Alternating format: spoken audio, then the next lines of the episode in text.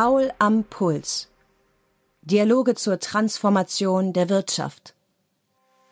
Professor Dr. Stefan Paul von der Ruhr-Universität Bochum spricht mit Entscheidungsträgern über wirtschaftliche Wandlungsprozesse.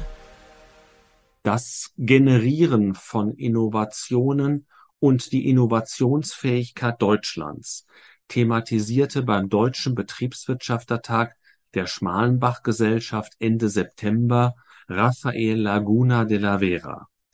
Er ist seit 2019 Direktor der Bundesagentur für Sprunginnovationen, kurz Sprint, und sieht allein in der Gründung dieser Institution einen wichtigen Schritt, um Innovationen in Deutschland stärker nach vorne zu bringen.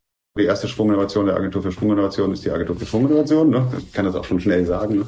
weil, weil, weil die Art und Weise, wie der Staat Innovationsfinanzierung und Förderung macht, die hat sich ganz schön tradiert und ist langsam und schwerfällig geworden, so dass das Geld eigentlich immer in dieselben Kanäle fließt und nur große Unternehmen oder eben die Unis und so weiter, die, die dafür Menschen haben, das überhaupt annehmen können. Das heißt, alle Wettbewerber des Bundes landen dann immer in dieser Zielgruppe. Das ist aber nur vielleicht maximal ein Drittel der Republik. Bastian Nominacher hat 2011 mit zwei Kommilitonen Celonis gegründet und zum ersten deutschen Dekakorn weiterentwickelt, einem Start-up mit einer Bewertung von über 10 Milliarden Euro. Er berichtet von der Leidenschaft zum Unternehmertum, die in der elterlichen Bäckerei geweckt wurde, und das Schlüsselerlebnis, das ihn zum Process Mining gebracht hat, bis heute Kern des Geschäftsmodells von Celonis. Das war eigentlich der, der heurige Moment. Und sehen, da ist das Problem und da ist eine Technologie. Dann haben wir uns einfach drei Monate bei mir in der Wohnung hingesetzt und die erste Version von Celonis entwickelt. Und dann sind wir zum, äh, zum Kunden zurück. Und damals war es noch ganz einfach. Heute haben Sie ja mit Celonis können Sie Daten von Unternehmen direkt anschließen, in Live sehen, optimieren. Das waren noch Ausdrucke, die wir da generiert haben. Aber die waren so begeistert, aber wir konnten dann genau sehen, wo es die Probleme in den Prozessen gab und den Prozess von über fünf Tagen Lösungszeit auf unter einen Tag Lösungszeit ähm, optimieren. Das war eigentlich der Startschuss vor Celonis. Und ähm, das ist, mit dem wir uns äh, bis heute beschäftigen. Also wirklich Unternehmen dieses System of Value zur Verfügung zu stellen. Ein Ansatz, wie man wirklich sehen kann und ja, ähm, gerade für CFOs eine unglaublich spannende Technologie wirklich eigentlich als der ja, ich nenne sie mal der Super Process Owner, zu verstehen, wie läuft mein Geschäft und wo habe ich, wo verliere ich Performance, sei es jetzt auf der Bottomline, unnötige Kosten, unnötige Working Capital Bildung, wo habe ich halt auf der Topline, wo kann man Umsatz, Kundenzufriedenheit steigern und auch im Bereich Sustainability, weil oft sind Prozessprobleme nicht nur mit kaufmännischen Auswirkungen, sondern führen auch zu Ressourcenverschwendung und unnötigen CO2-Emissionen.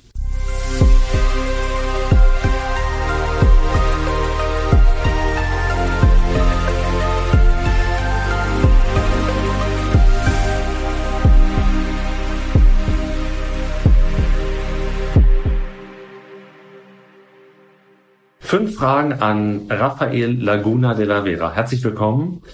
Danke, dass wir heute mit Ihnen sprechen äh, dürfen anlässlich des Deutschen Betriebswirtschaftertages. Sprint.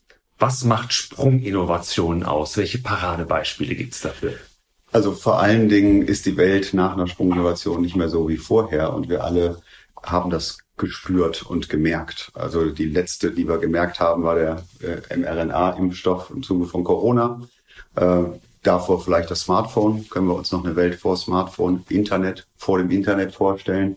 Also junge Leute bestimmt nicht, ne? also wir Alten vielleicht äh, dann doch noch. Aber in unserer Definition kommt noch hinzu, dass es das Leben der größtmöglichen Anzahl von Menschen besser machen soll. Es gibt sicherlich auch Sprunginnovationen, die das nicht tun und die eben nicht ihre positive Wirkung entfalten. Äh, jüngstes Beispiel vielleicht sowas wie TikTok, wo man sich wirklich fragen muss, ob es nicht eher eine Droge ist als ein soziales Medium. Positive Beispiele, nochmal Sprunginnovation. Also wir gehen mal, also fangen wir mal mit dem Fahrrad an. Ne?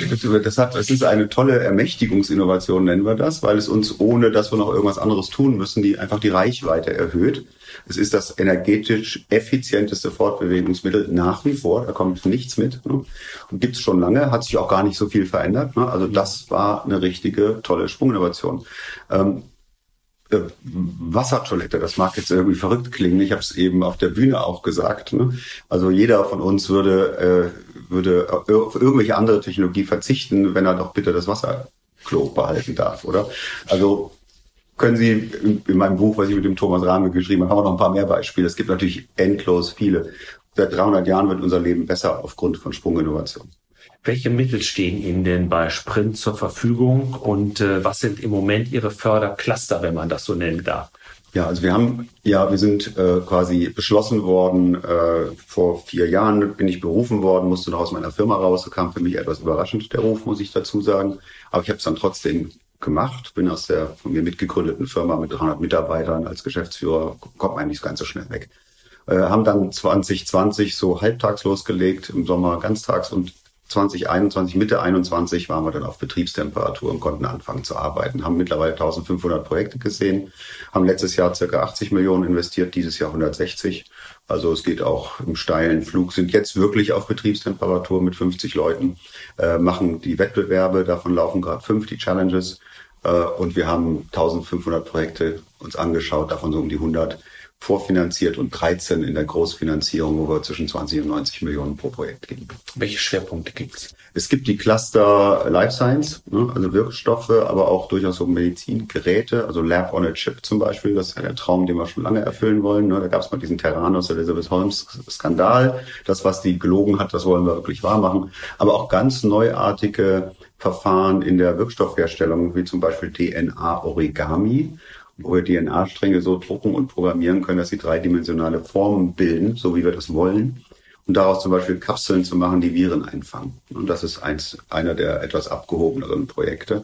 Aber selbiges Problem der antiviralen Wirkstoffe, da läuft eine Challenge, wollen wir auch mit den Dingen, die man vielleicht schon mal gehört hat, mit mRNA und CRISPR und so weiter lösen. Aber die lassen wir, die entwickeln wir gleichzeitig und schauen, äh, wer das am besten macht. Der andere Cluster ist Energie und Umwelt, ist auch wenig überraschend, passt gut zu Deutschland.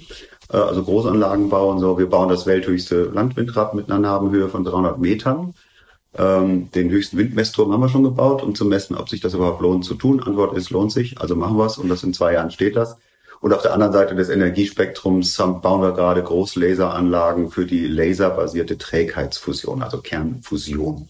Und mit ganz vielen Lasern auf ein ganz kleines, ein, ein Kubikmillimeter großes Pellet schickt, was dann zehnmal pro Sekunde gemacht wird, um Energie zu erzeugen. Und in diesem Spektrum dazwischen, wir machen äh, Microbubbles, um Mikroplastik aus dem Wasser zu entfernen äh, und so weiter und so fort. Also auch hier stoßen wir auf große, interessante Komplexe, die einfach uns nahe liegen. Ne? Also Life Science, äh, Energie und Umwelt. Und der dritte ist angesiedelt im IT-Umfeld. Da ist natürlich viel KI drin, aber wir machen eher Hardware als Software, weil Softwareforschung wird häufig in den Unternehmen gemacht. Also wir haben es ja eben gehört, die Privatisierung dieser Forschung. Ich komme aus der Branche. Das war eigentlich schon immer so. Also wir, ich habe immer die Forschung in der Firma gemacht. Das war normal haben das gar nicht so genannt. Das war einfach die Entwicklung bei, bei uns. Und das ist heuer auch noch so. Deswegen, wir haben zwar ein Softwareprojekt, das ist ein Datenbanksystem, völlig neuartiges, aber die meisten Sachen sind neue Chip-Architekturen. Äh, also vom kleinsten, also sogenannte Memristoren, ne, das sind dann die Elemente von Chips, ne, bis hin zu neuen Computerarchitekturen, die nicht mehr auf John von Neumann zurückgehen, sondern neuromorph sind, also eher dem Hirn nahe oder vielleicht sogar biologisch. Jetzt haben Sie schon gesagt, Challenge wettbewerblich. Ähm, Sie verfolgen ja sowohl eine Pull- als auch eine Push-Strategie. Vielleicht, wenn Sie da bitte noch mal ein, zwei Sätze dazu sagen könnten. Und was dieses jetzt im Juli beschlossene Freiheitsgesetz für Sie bedeutet. Erst im Kabinett beschlossen. Ins Parlament kommt es erst im November. Also das noch, ist ja mit manchen Gesetzen. das ist so, genau. Wir sind gerade in diesem Prozess. Aber ich fange ähm, ich fange mal mit dem mit der Art, wie wir arbeiten, an. Wir machen genau genommen drei Sachen. Das eine ist der Top-Down-Approach, also äh, Push, ne? äh, dass wir eine große Frage der Zeit vorgeben. Zum Beispiel, wir hätten gerne einen Breitband-antiviralen Wirkstoff. Allerdings technologieoffen. Wie, ist uns egal. Ne? Hauptsache das Problem wird gelöst. Das stellen wir dann in den Raum. Dann können sich Teams bewerben. Über zwei Monate ist die Call-Phase. Übrigens reichen 90 Prozent Sonntagabend um fünf ein. Also man muss im Kaut wirklich, wirklich so. Wir haben jetzt gerade wieder eine geclosed. Es ist nicht, also nicht einfach für die armen Leute, die das organisieren. Also sie gucken am Freitag 10 Einreichungen, gucken am Sonntag 55 Einreichungen. Das ist, das ist crazy. Also die zwei Monate werden auch gebraucht, kann man daraus äh, sehen. Dann sichten wir das. Äh, in der Regel haben wir eine Jury, die dann nach nochmal drei, vier Wochen dann tagt. Da müssen die Teams pitchen, die vorausgewählt sind. Nicht alle schaffen es bis zum Pitch. Das sind dann in der Regel 20.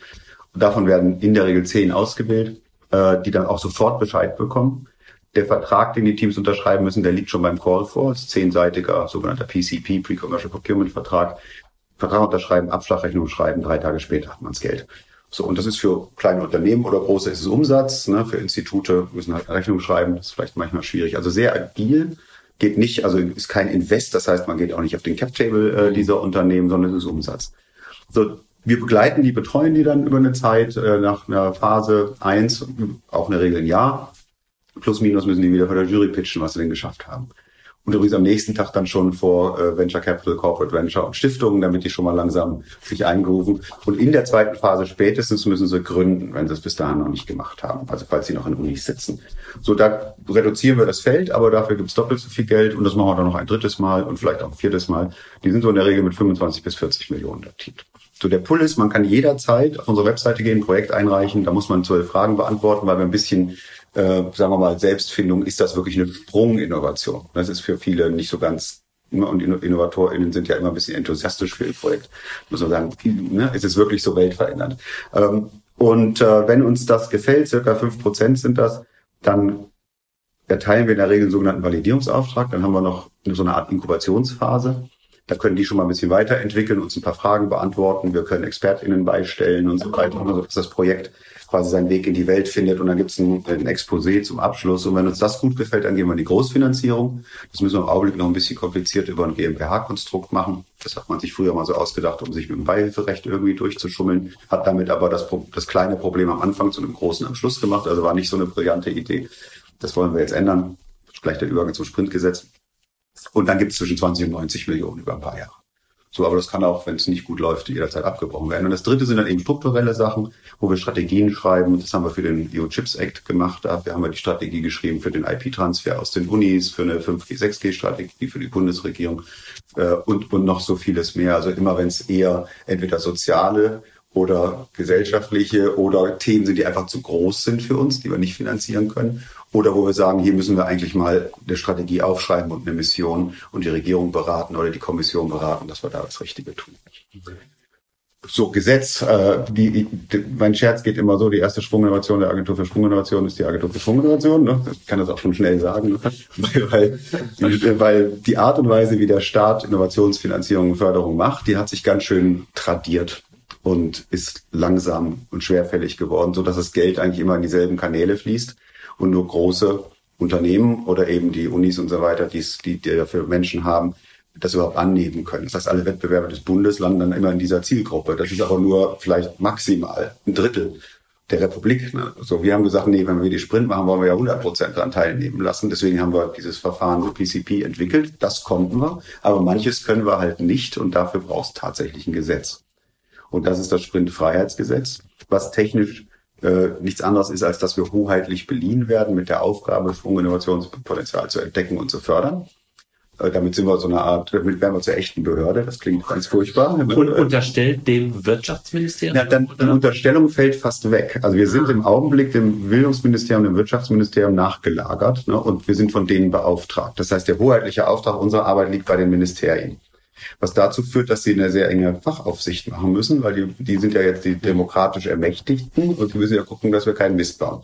Dafür haben wir aber eigentlich einen Aufsichtsrat, auch einen sehr gut besetzten mit dem Peter also seine Klatten, aber auch mit Staatssekretären und Leuten aus der Wissenschaft, wie Dietmar Hauf und die Gitter Wolf. Also kann man sagen, das ist schön divers besetzt. Ne? Und sind auch zehn Leute und die machen das. Aber dann müssen wir das denen und dann müssen wir es den Gesellschaftervertretern, da gibt es auch noch zwei aus dem Ministerium, und dann müssen wir es den Referaten und dann kommt immer das Finanzministerium. Also haben wir insgesamt sieben Referate, denen wir es erklären müssen. Und das Gesetz sorgt dafür, dass, wir nur, dass es nur noch ein Referat ist, der dann noch eine Rechtsaufsicht macht. Und wir hoffen noch diese beschränkte Fachaufsicht, dass das reicht, dass der Aufsichtsrat das bereits macht. Das, wir sind jetzt im parlamentarischen Prozess mit dem Gesetz. Vielleicht kriegen wir das noch ein bisschen. Drücken wir mal die Daumen. Danke.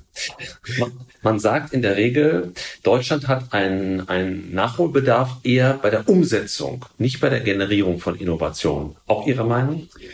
ja, ich will jetzt nicht so allzu sehr dialektisch werden, aber eine Innovation ist erst eine, die in die Welt kommt. Ne? Äh, das heißt, das ist eine Invention oder eine, eine Idee. Ne?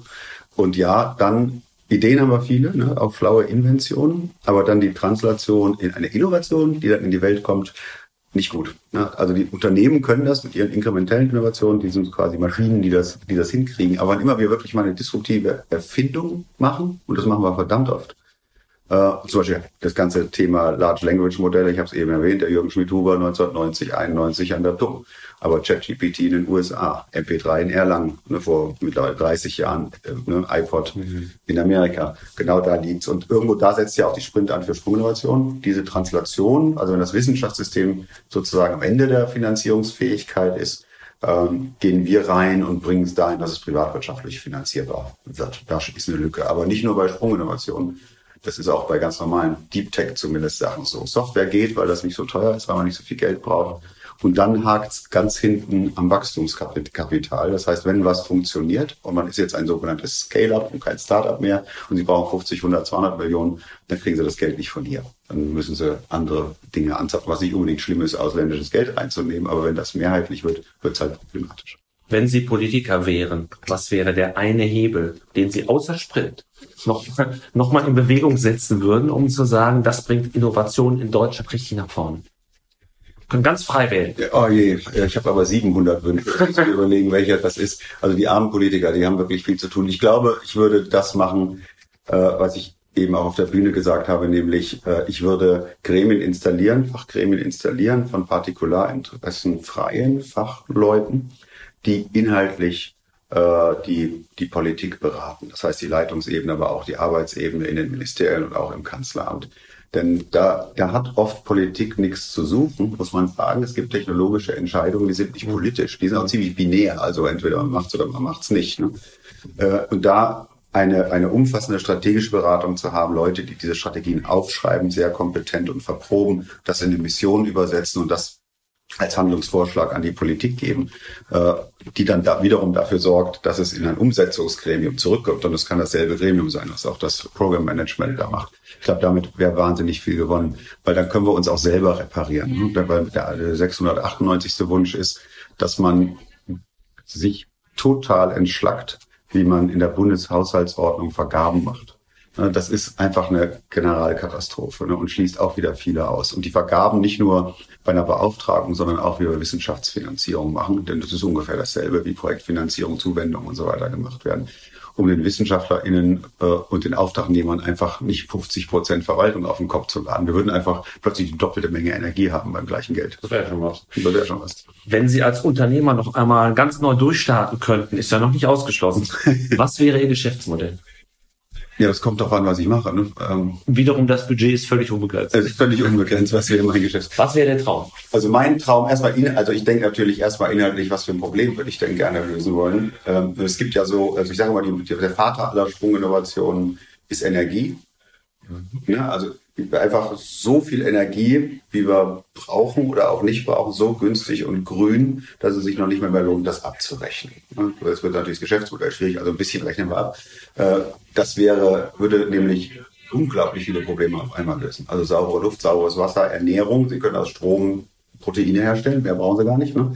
Äh, und wenn das dann auch noch verteilbar ist, dann könnten wir für Wohlstand überall auf der Welt sorgen und dann haben wir auch das Migrationsproblem gelöst. Wir können das Klimaproblem ganz anders angehen.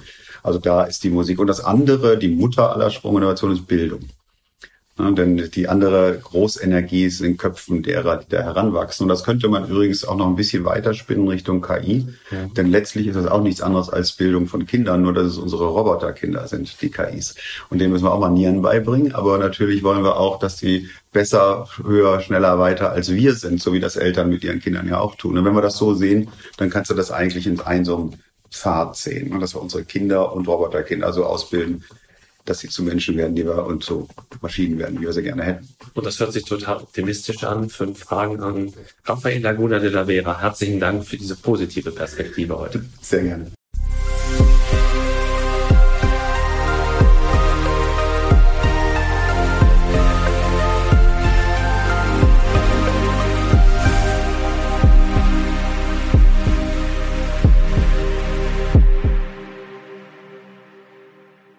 Fünf Fragen am Bastian Nominacher. Herzlich willkommen zu unserem kleinen Dialog. Als erstes würde mich interessieren, Herr Nominacher, wann wurde Ihre Leidenschaft für IT geweckt? Welche Rolle spielten Schule, Universität, Wann gab es die Initialzündung zu gründen? Ja, vielen Dank, dass ich heute hier sein darf. Und äh, ja, bei mir äh, äh, wurde das schon ganz früh geweckt. Ich bin ja eigentlich äh, der, der Sohn aus einer Bäckerfamilie. Meine Familie ist seit über 120 Jahren im Bäckereigeschäft, aber mein Vater hat immer eine sehr, sehr große Passion wirklich ja für Technologie. Und wir sind ja schon früh auf Flohmärkte gefahren, haben uns äh, Computer zusammengebastelt, noch den 888er, habe dann immer noch so eine Festplatte mit 10 Megabyte, die wiegt glaube ich 20 Kilogramm. Ähm, und da wirklich einfach gesehen, was das für Dinge, die man damit eigentlich bewegen kann und dann eigentlich mit dem aufgewachsen. Kann mich noch erinnern, als ich mein erstes Modem hatte, über 70 Meter Kabel, das waren 2400 Bauten-Modem. Ähm, und es hat mich von Anfang an eigentlich wirklich beeindruckt, was man da erreichen kann und wie schnell der Grad der Innovation war.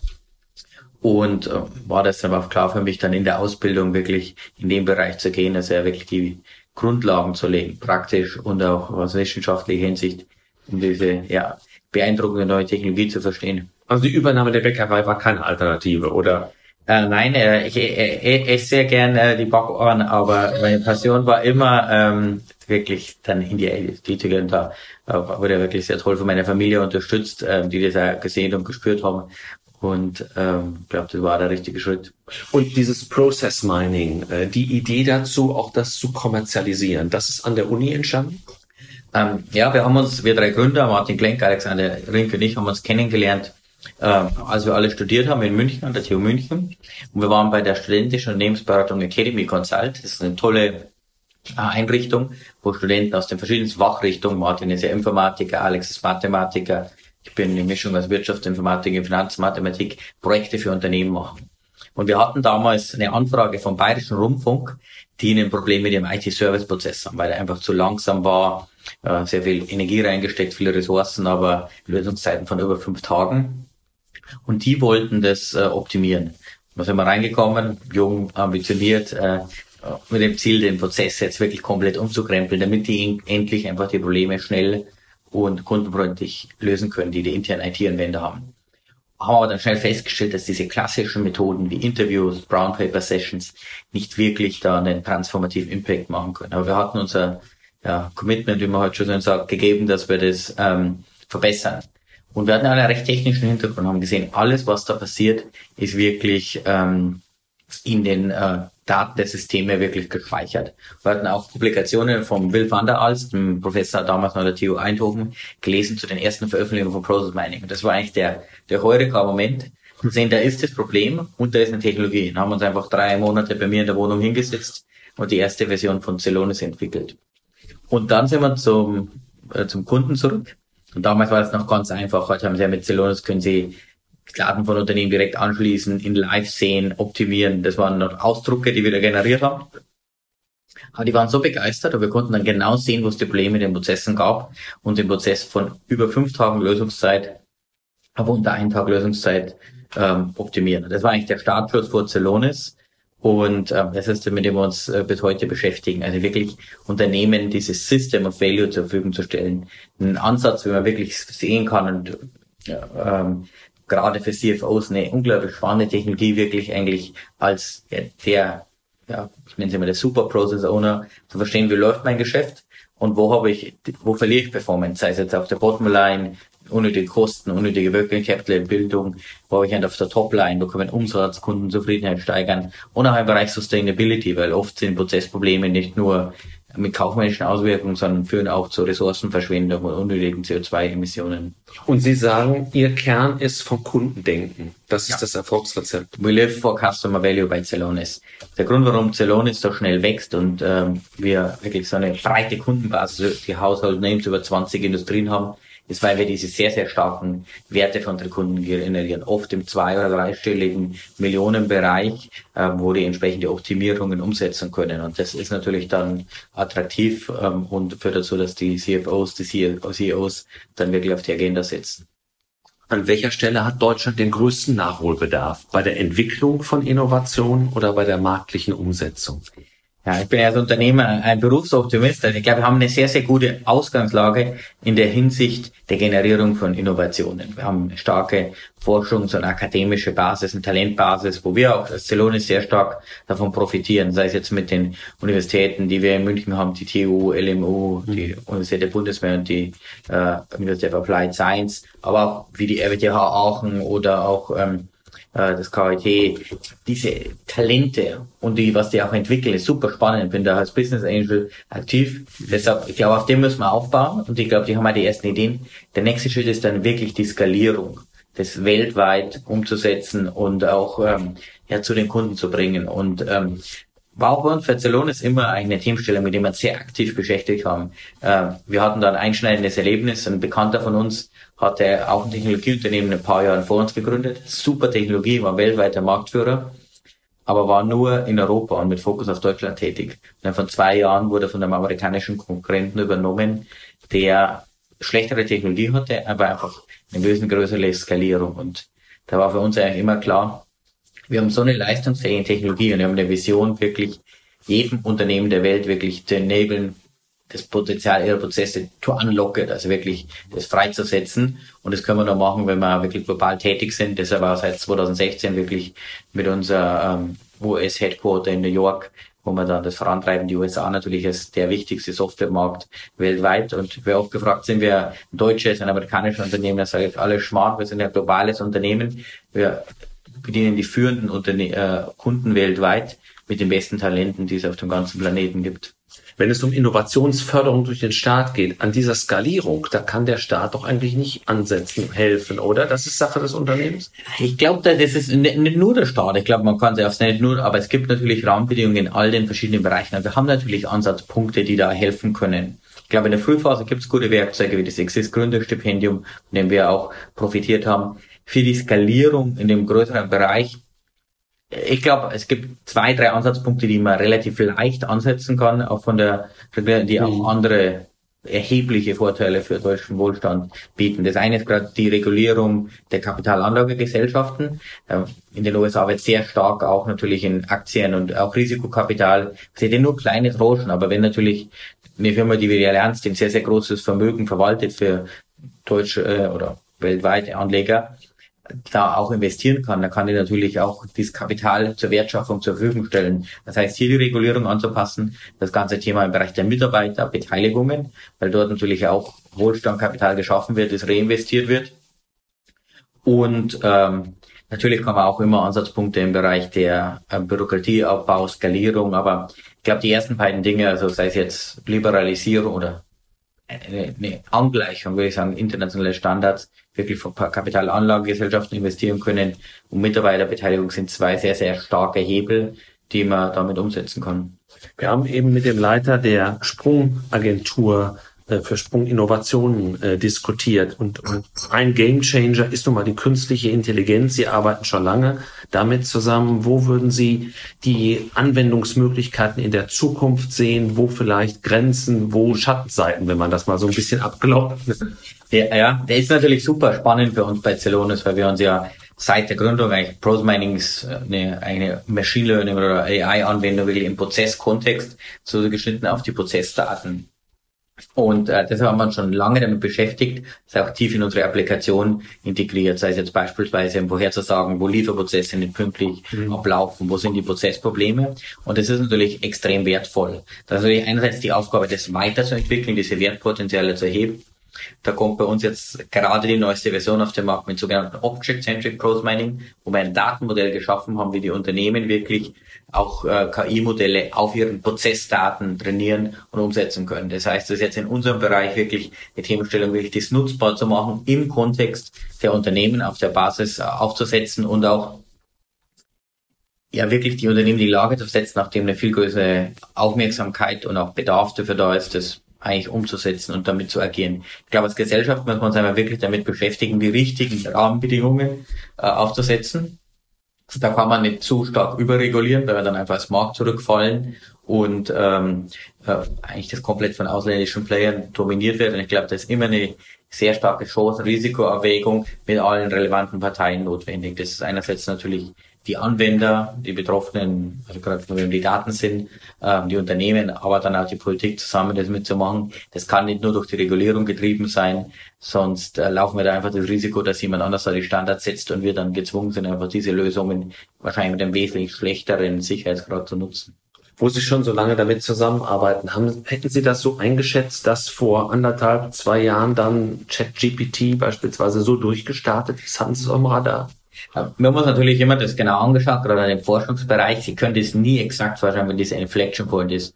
Als Unternehmer und Technologieenthusiast hätte ich schon erwartet, dass wesentlich früher da eine Akzelerierung gibt, muss aber dann dazu gestehen, diese enorme es ist natürlich toll, gerade diese leichte Nutzbarkeit, ein ganz klarer Anwendungsfall.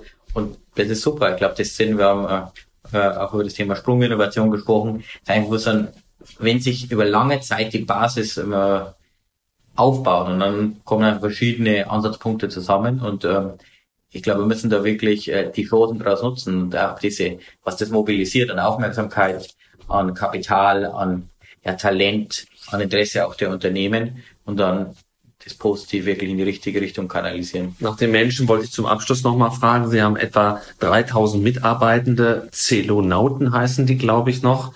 Äh, früher haben Sie die selbst ausgesucht. Geht das noch? Erste Frage. Und zweite Frage, was tun Sie für den unternehmerischen Nachwuchs?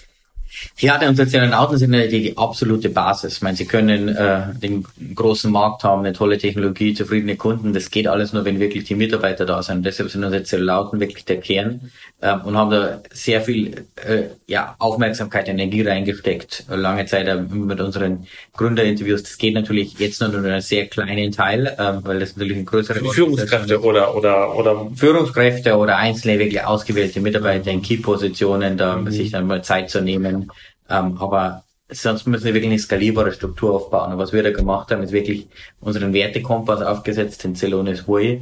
Der hat einfach in die Lage versetzt, auch das in die Organisation zu transportieren. Und da müssen wir natürlich jeden Tag dran arbeiten. Einerseits, was stellen Sie für Mitarbeiter ein? Was ist die Kultur? Wie wird das geführt? Und das ist eine tägliche Arbeit, wo wir daran arbeiten, um diesen Celonis Spirit zu erhalten ähm, auch mit einem sehr stark international wachsenden Unternehmen das aufzusetzen. Und dazu gehört natürlich, dass sich ständig eigentlich um die besten neuen Talente zu beschäftigen.